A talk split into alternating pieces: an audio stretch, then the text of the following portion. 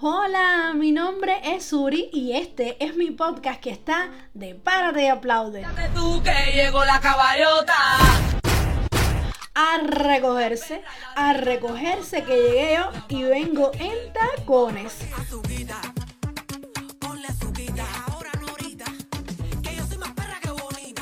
Soy la molécula perdida, el arete que le falta a la luna, la versión más reciente de Zuckerberg.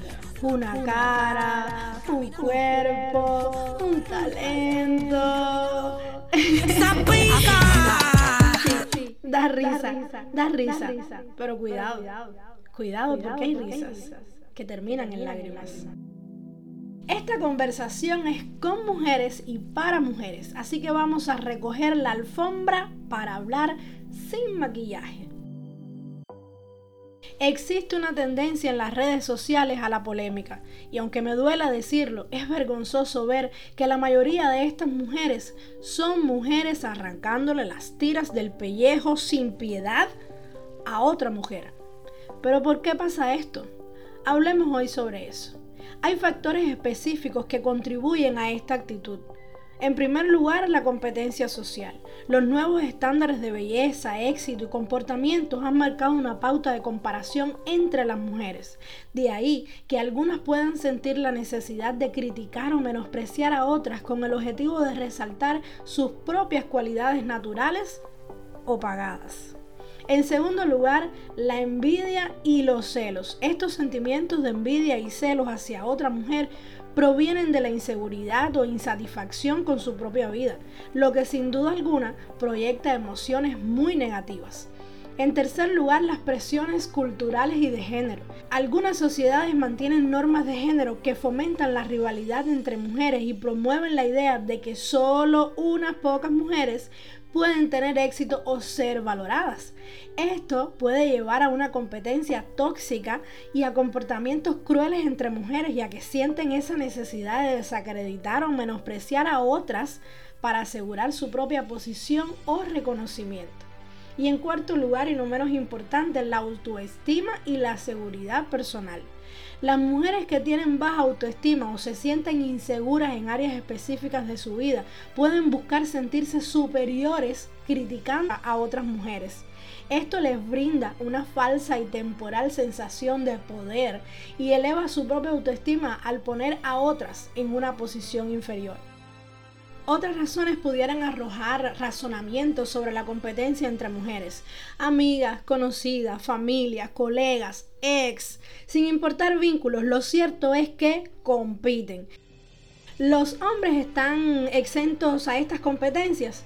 No, no están exentos. Más las mujeres nos empeñamos en darle a la autoestima esa errónea idea de que ser superior nos hace sentir mejor.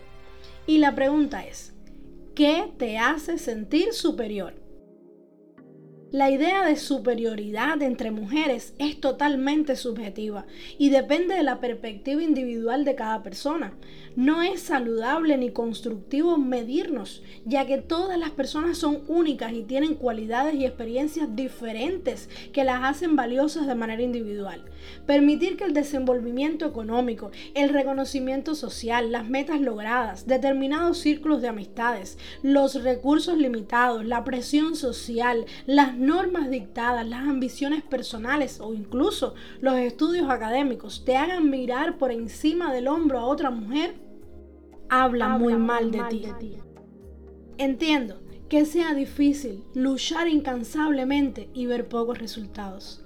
Entiendo que lastima ver a otras que sin esfuerzo tienen esa palanca mágica que las impulsa con facilidad. Entiendo que después de llegar a la cima sea complicado mantenerse.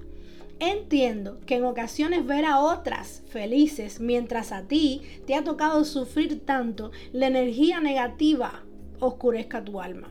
Lo que no entiendo es que no seas capaz de buscar ayuda para no permitir que las circunstancias te hagan olvidar que solo trabajando juntas podemos crear un mundo en el que todas las mujeres tengamos la oportunidad de desarrollarnos plenamente, alcanzando el máximo de nuestro potencial sin importar las diferencias que puedan existir. Cada mujer tiene sus propias fortalezas y debilidades, motivaciones, logros y desafíos. De ahí que el éxito sea diferente para cada una y que la belleza, más allá de los cánones sociales, sea subjetiva. La crítica y la rivalidad entre mujeres pueden ser perjudiciales para todas las personas involucradas. Entonces, si has entendido el mensaje del capítulo de hoy, estarás de acuerdo conmigo que es incorrecto pensar que la competencia entre mujeres sea algo inherente a su género. Así que siendo así, acompáñame a aprender algo. El vocablo sororidad proviene de la palabra soror, que significa hermana en latín. La sororidad es un término que se refiere a la solidaridad y hermandad entre mujeres. Promueve la colaboración, el apoyo mutuo, el empoderamiento, reconociendo que juntas somos más fuertes e implica eliminar la competencia y los celos fomentando la empatía, el respeto y la ayuda mutua. Este podcast es una invitación a crear espacios seguros donde las mujeres puedan compartir sus experiencias, brindarse sinceramente apoyo emocional y promover la igualdad de posibilidades. Rescatemos el término sororidad del cliché, de la falsa popularidad, Incorporemos la palabra a nuestros valores. Utilicemos nuestras plataformas para abrazarnos con un like, un comentario, una publicación compartida, sin otro interés que el de estar seguras que en una habitación llena de oportunidades, una mujer como tú pueda decir tu nombre. Nos vemos, nos vemos en el próximo capítulo, mi mujerona que has aguantado hasta aquí esta conversación. Compártela, compártela, porque una a una podemos comenzar a cambiar la historia. Nos vemos en el próximo capítulo que también estará de Párate y aplaude.